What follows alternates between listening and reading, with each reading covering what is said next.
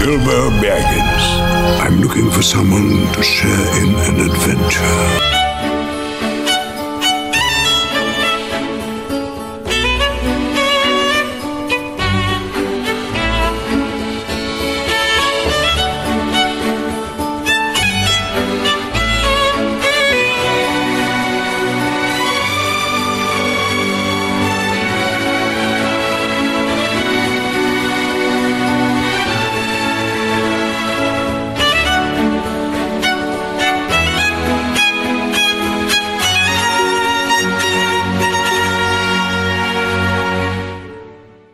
Nasceu John Ronald Reuel Tolkien em 3 de janeiro de 1892, em Bloemfontein, na África do Sul.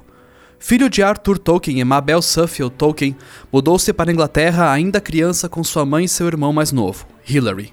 O pai, Arthur, ficou na África do Sul por motivos de trabalho e não pôde ir para a Inglaterra com a família.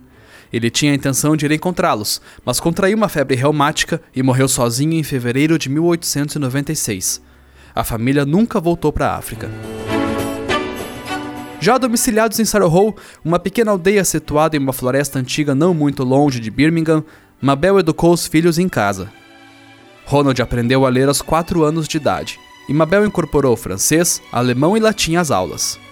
Seu currículo também incluía aulas de caligrafia, que foi particularmente estilizada na família de Mabel e foi passada por gerações até chegar em Ronald. Mabel também incluiu uma boa dose de contos de fadas em sua criação. Um dos autores favoritos de Ronald foi George MacDonald, um ministro que escreveu contos de dragões e doentes. MacDonald foi mentor de Lewis Carroll, e as fantasias de seus filhos dizem ter influenciado escritores que variam de Tolkien a C.S. Lewis. Aos seis anos, Ronald já estava tentando escrever um poema sobre um dragão verde. Mais tarde, a família precisou sair de Sarrow e foi morar em Birmingham em 1900, para que Ronald pudesse frequentar a escola.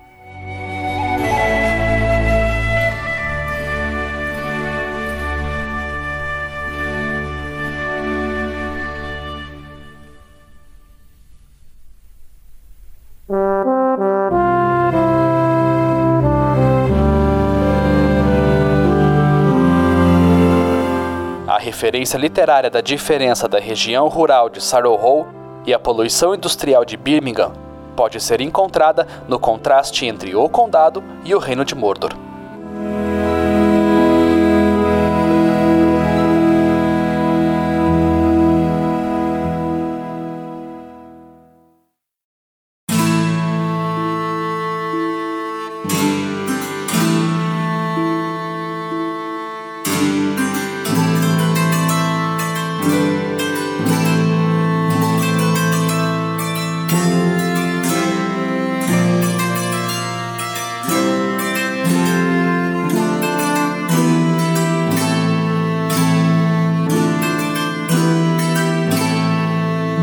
Apoiada financeiramente pela família, Mabel matriculou Ronald na King Edward's School.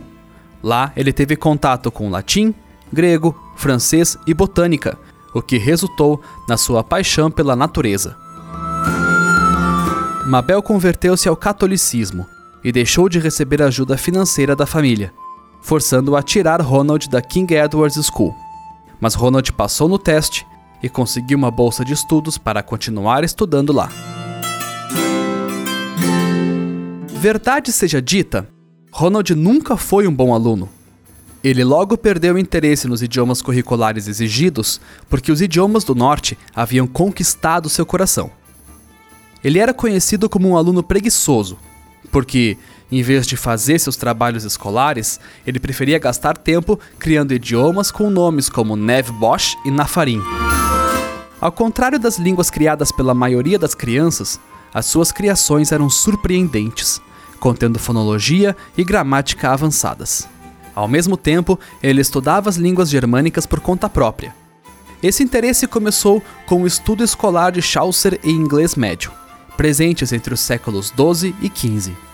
Ele então começou a aprender anglo-saxão e soube de sua relação com o nórdico antigo, o alto-alemão antigo e as outras línguas germânicas.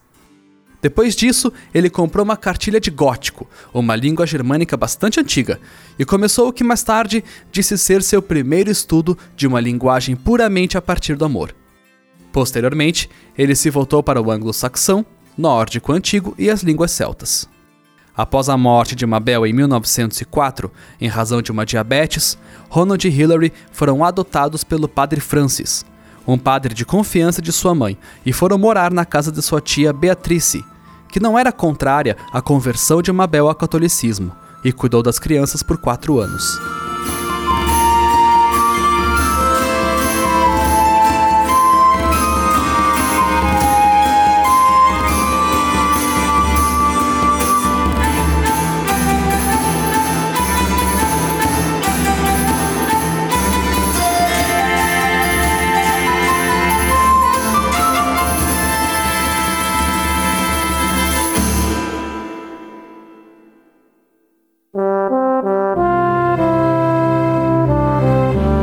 Antes de entrar na faculdade, Ronald viajou para escalar no verão da Suíça, uma das poucas ocasiões em que ele viajou para o exterior. Não há dúvidas de que essa expedição forneceu material para seus livros. A jornada de Bilbo pelas montanhas nebulosas, as Misty Mountains, foi baseada nesse evento. Durante a viagem, Ronald comprou uma reprodução de cartão postal de uma pintura alemã chamada Der Bergeist, o Espírito da Montanha, de Joseph Madlener. A representação do espírito da montanha mostra um velho com uma longa barba branca pontuda, um chapéu com uma aba redonda e uma longa capa vermelha. Anos depois, Ronald se referiu a essa pintura como a origem de Gandalf.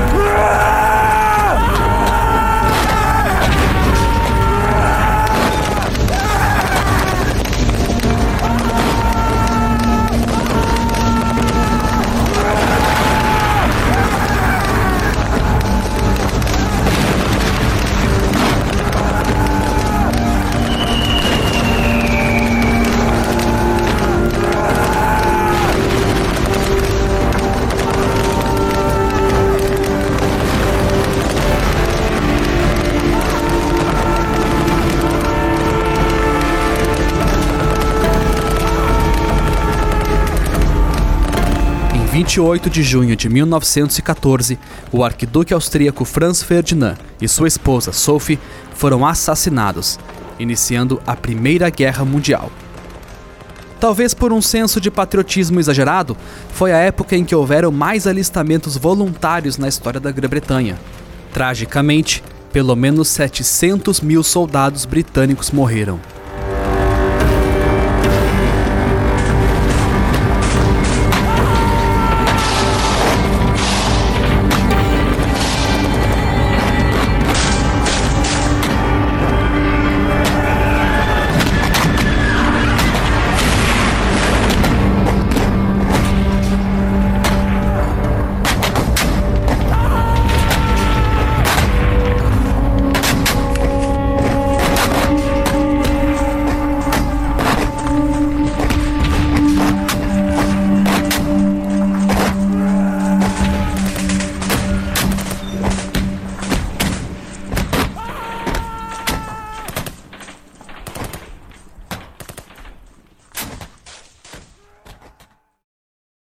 Mas Ronald tinha outros planos.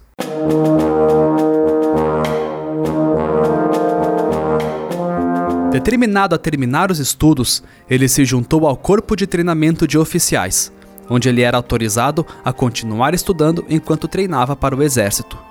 Ronald passou nos testes finais com honras em 1915, assegurando a ele a sua carreira acadêmica, se ele sobrevivesse à guerra.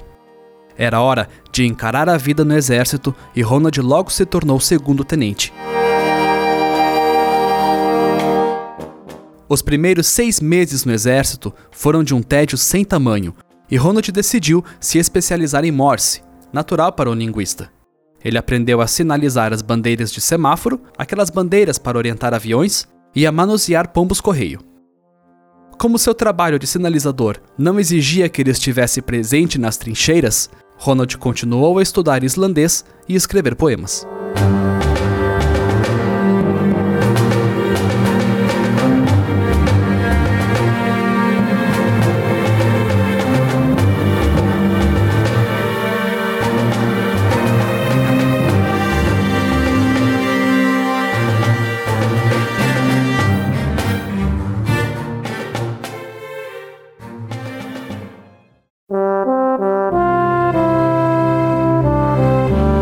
Isso, sem dúvida, influenciou a maneira como mais tarde descreveu a troca de mensagens e o uso de criaturas aladas em seus romances. Como sinalizador, Ronald também aprendeu a ler mapas, o que seria útil na criação dos mapas da Terra-média.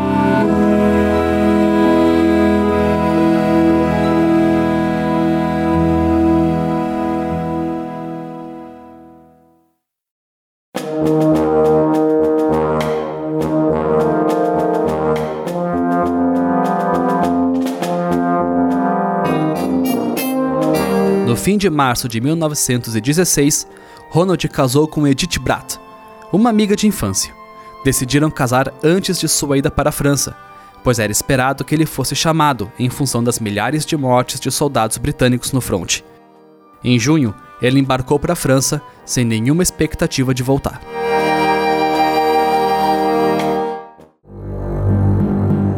Três semanas após a chegada, Ronald e seu batalhão foram chamados para Somme, área ao norte da França, que foi o local de uma das batalhas mais sangrentas da Primeira Guerra, a Ofensiva de Somme, em 1916. A batalha durou de 1 de julho a 18 de novembro e é considerado o pior período da história do exército britânico, já que, logo no primeiro dia, 20 mil britânicos morreram e 40 mil se feriram.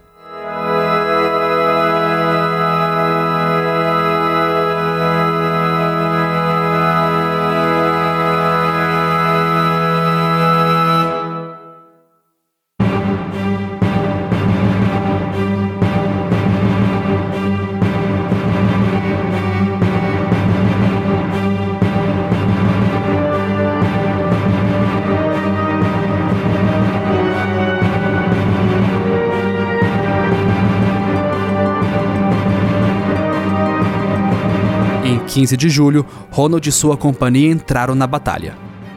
Em 21 de julho, ele foi nomeado oficial de sinais, o que era um trabalho quase impossível, dada a falta de confiabilidade dos fios telefônicos, que podiam explodir se tocados, as transmissões de código Morse que podiam ser ouvidas através do solo, os sinais visuais que atraíam fogo inimigo e os alemães, que interceptavam pedidos importantes. Não havia como enviar mensagens em segurança.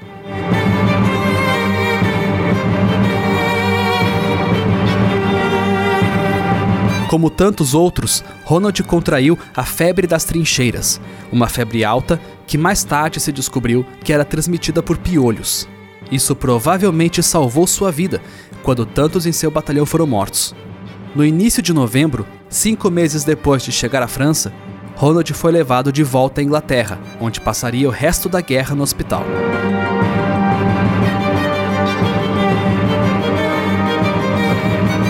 Ainda servindo como oficial, mas muito debilitado em função da febre, Ronald alternava suas semanas passando dias no hospital com dias nas torres vigiando o mar. Edith estava grávida e morando em Cheltenham, enquanto Ronald estava em Hull. Em 16 de novembro de 1917, John Francis Rule nasceu. O nascimento do filho deixou Edith em condições críticas de saúde. Uma semana depois, Ronald conseguiu liberação para estar presente na recuperação da esposa e no batismo do filho.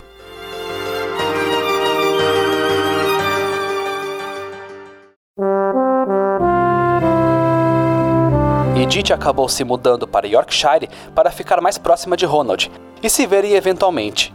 Em uma ocasião, caminhando na floresta, Edith cantou e dançou para Ronald. Esse evento inspirou o conto de Beren e Lúthien, que mais tarde se tornou uma parte do livro O Silmarillion e também foi citada por Aragorn em O Senhor dos Anéis.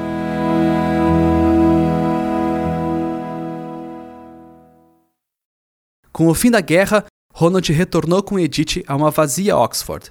Muitos de seus amigos agora estavam mortos. A tristeza da perda permaneceria com ele por toda a vida.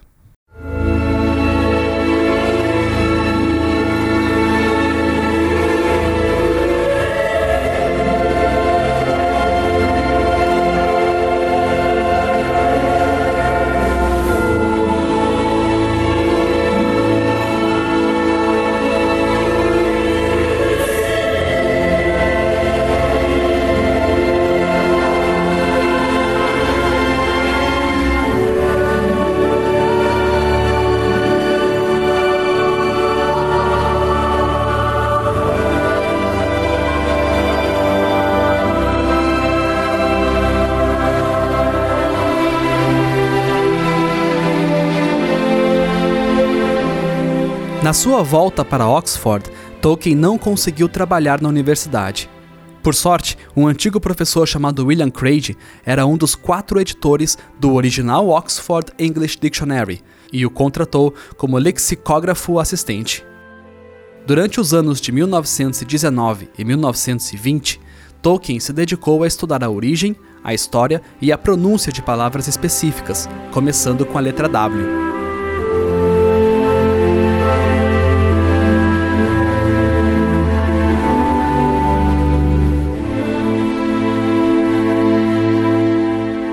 Em 1920, nasceu Michael Hilary Rule, seu segundo filho. E Tolkien já tinha ganho o título de mestre e trabalhava dando aulas particulares, o que permitiu que ele saísse do trabalho com o dicionário. Foi nomeado professor da Universidade de Leeds em 1924, aos 22 anos, o professor mais jovem da instituição. Tolkien lecionou em Leeds até 1925 e durante esse tempo escreveu poemas para sua própria mitologia, incluindo The Dragon's Visit e Glip, sobre uma criatura com olhos brilhantes que morava nos confins de uma caverna.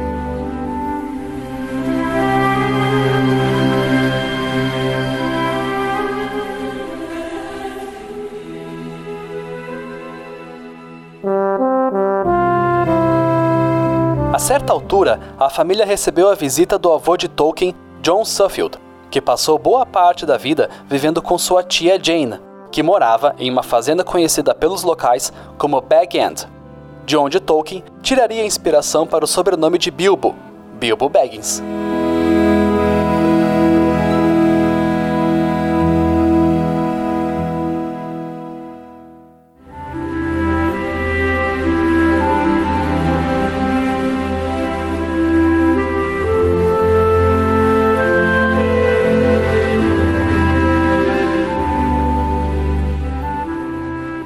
Tolkien retornou para Oxford em 1925 para se tornar professor de anglo-saxão, uma posição que ele manteria até 1945. Neste meio tempo, criou dois grupos de leitura e discussão literária, os Coal-Biters e posteriormente os Inklings. Um dos membros mais famosos desses grupos era C.S. Lewis, o autor de Crônicas de Nárnia. Nesta época, o Hobbit já estava finalizado e Tolkien começou as primeiras frases de O Senhor dos Anéis, contando com a crítica e as sugestões dos Inklings.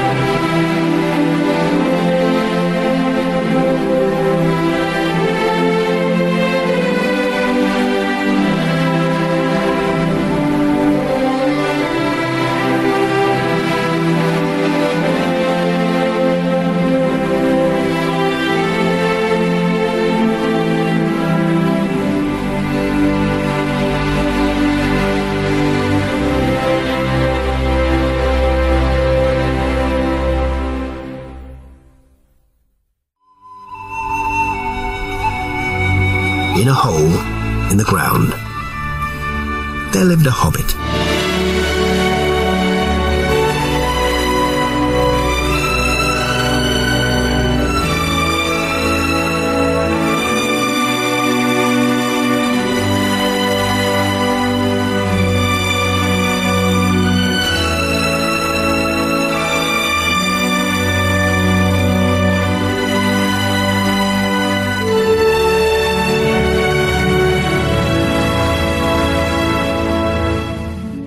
Rotina de trabalho de Tolkien na Universidade de Leeds era intensa e pouco tempo sobrava para a família.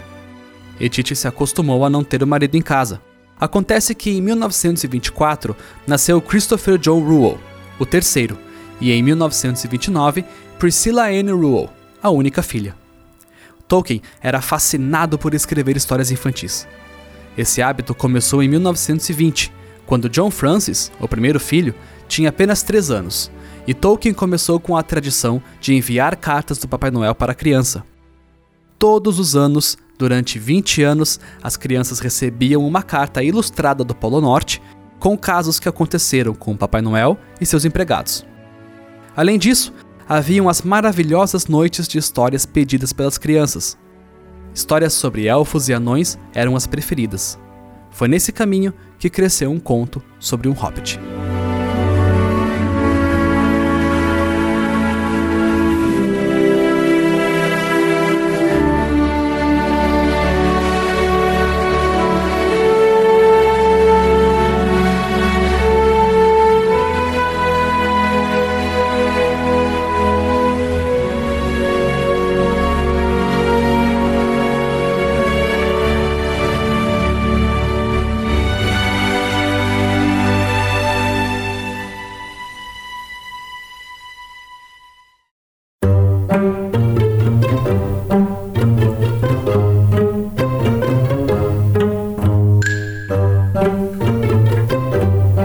Segundo Tolkien, ele começou a escrever o livro enquanto corrigia as provas de seus alunos. Como qualquer pessoa que já tenha corrigido provas sabe, a tarefa se torna bastante tediosa depois de um tempo. Tolkien estava envolvido nesse trabalho quando foi inesperadamente confrontado com uma página em branco. Olhando para essa página, ele repentinamente escreveu a primeira linha do que se tornaria o Hobbit. Experiente na literatura para crianças, Sir Stanley Unwin, um dos donos da famosa editora George Allen e Unwin, entregou o livro para seu filho de 10 anos, Rainer Unwin, e pediu o que ele achava. O Hobbit foi publicado com as ilustrações originais de Tolkien em setembro de 1937, e o público logo pediu uma sequência.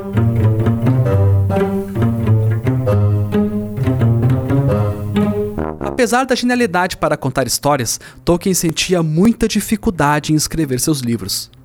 O Hobbit demorou oito anos para ser escrito, enquanto O Senhor dos Anéis levou 12 anos, o mesmo tempo que Lewis levou para escrever os sete livros de Nárnia. Tolkien nunca finalizou o Silmarillion, apesar de trabalhar nele por 50 anos.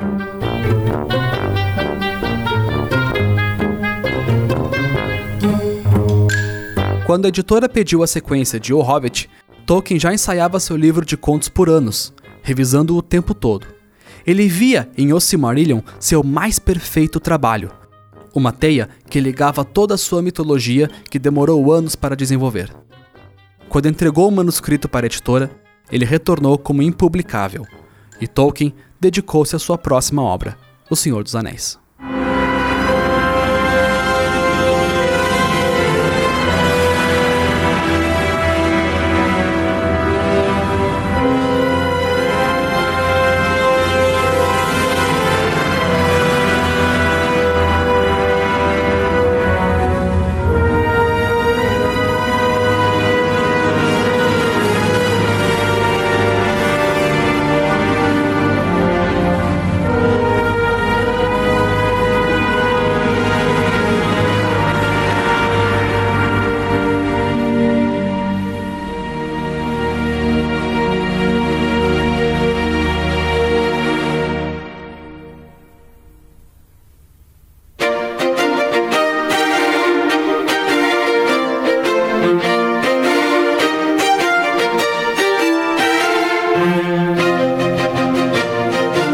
Tolkien suportou a Segunda Guerra do jeito mais britânico possível.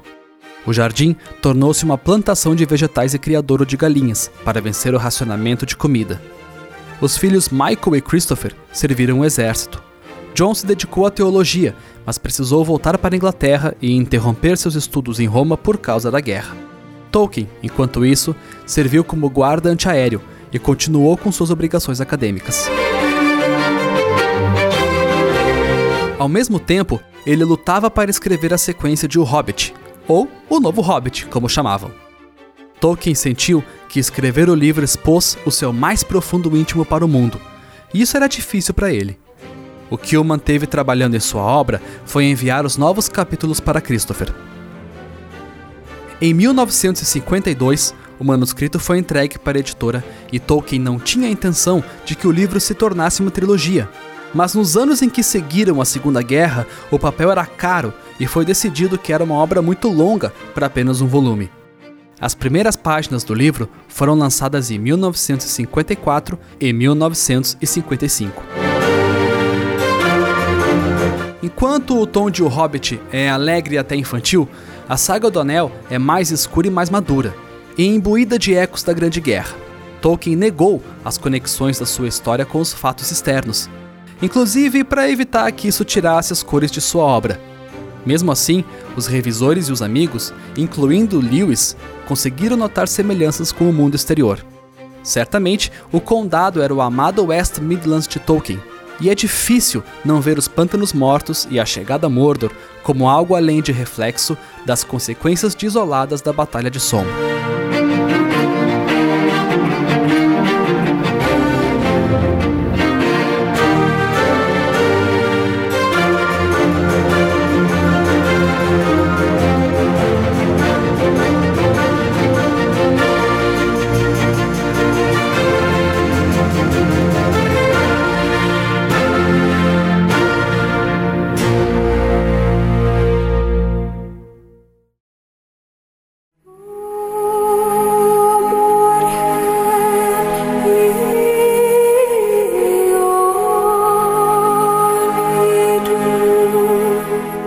Tolkien se aposentou de Oxford em 1959 e foi morar com Edith em Bournemouth, uma calma cidade litorânea popular entre os idosos. Edith morreu após ficar doente em novembro de 1971, aos 82 anos. Tolkien escreveu o nome Lúthien em sua lápide, relembrando a doce mulher que dançou e cantou para ele na floresta anos atrás.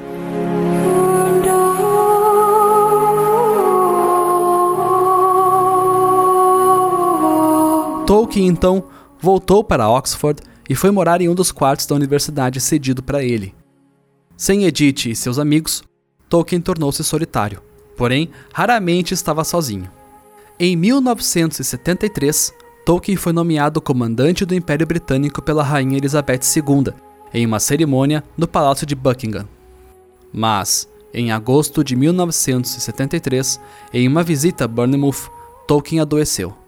Ele morreu com 81 anos em 2 de setembro de 1973, em função de uma úlcera gástrica e pneumonia. Ele e Edith atualmente descansam juntos em um túmulo único no cemitério de Oxford. E na lápide, ao lado de Lúthien, está agora escrito Beren.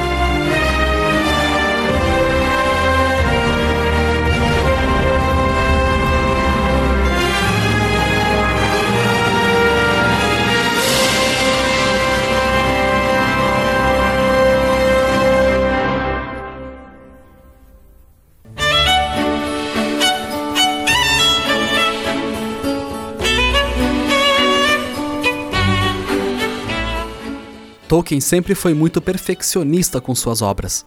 o que fez com que grande parte de sua mitologia não fosse publicada com ele em vida. O Hobbit e o Senhor dos Anéis são o centro da lenda, mas o Hobbit nunca teve a intenção de se tornar parte dessa teia. O Silmarillion, finalmente publicado em 1977 e editado por seu filho Christopher, era o que Tolkien havia planejado. Em 1980, Christopher publicou Contos Inacabados de Númenor e Terra-média e ainda As Aventuras de Tom Bombadil, de 1962, uma coleção de poesias, incluindo algumas encontradas em O Senhor dos Anéis.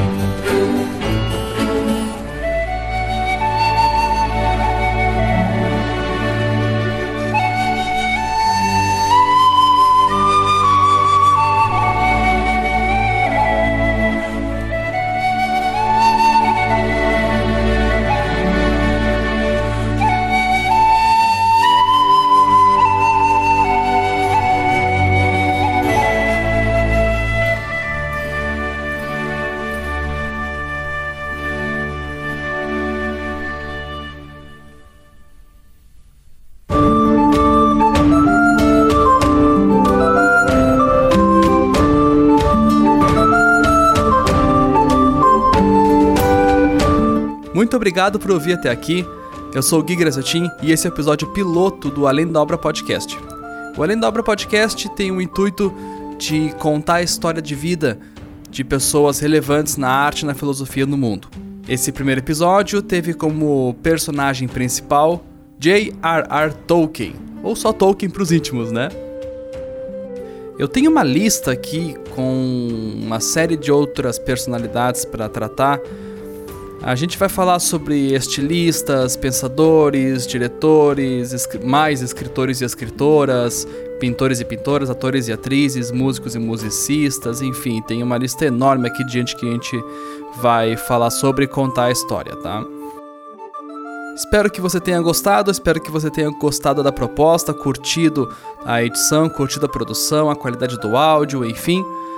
Por enquanto estamos montando aqui as redes sociais, mas o Instagram você já pode seguir a gente por lá, é Além da Obra Podcast.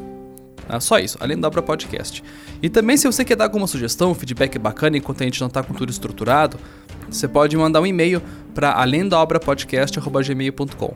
Manda um e-mailzinho pra gente e segue lá no Instagram também, tá bom? Recomenda aí pros teus amigos, tuas amigas, teus familiares e quem possa vir se interessar pelo assunto. Pra vocês terem uma ideia, eu tenho aqui separado, por exemplo, uh, diretores, né? Então, Scorsese, Hitchcock, Spielberg, Tarantino, Kubrick.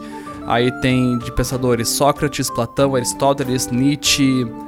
Tem outros escritores, outras escritoras também. Tem Shakespeare, tem James Joyce, J.K. Rowling, uh, Edgar Allan Poe. Aí de atores e atrizes tem o Chaplin, a Marilyn Monroe, a Grace Kelly a parte de músicos e musicistas tem toda a galera da música clássica, da música barroca, então tem, tem Mozart, tem Beethoven, tem Bach, tem Chopin, tem Vivaldi, enfim, e tem uma galera um pouco mais uh, atual, entre aspas, né? Então tem Sinatra, tem B.B. King, tem Freddie Mercury, Bob Dylan e etc. Então a ideia é falar sobre essas pessoas que de uma forma ou outra mudaram os paradigmas, quebraram os paradigmas aí da arte e da filosofia do, do pensamento da sociedade com sua arte. Beleza? Antes de ir embora, eu não vou deixar aqui meio pronto, ah, já decidido a periodicidade desse podcast, mas a ideia é que, é que seja feito quinzenalmente. Vamos ver como é que vai ser o andamento.